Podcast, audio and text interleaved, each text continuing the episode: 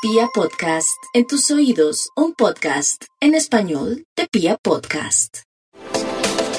Para los cumpleañeros, lo mejor, los Sagitarios están exactamente en ese proceso tendiente a declinar a un orden, a una vida, a una estrategia de vida y en instaurar un nuevo modelo, porque eso es lo que significa cumplir años, morir a pasados, y establecer las bases de un nuevo orden. Todo lo tienen de su lado. El éxito llega a sus vidas, no tienen que hacer mucho. Las oportunidades se materializan, alianzas y acuerdos que llegan, posibilidades de resolver diferencias con terceros.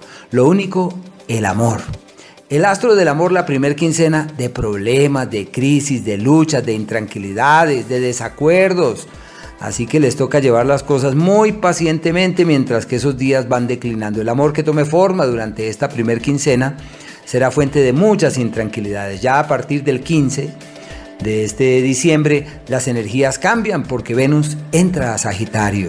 Así que los Sagitarios se sentirán hermosos, a partir de allí encantadores y sentirán que todo fluye hacia un destino seguro. O sea, todo estará de su lado a partir de allí.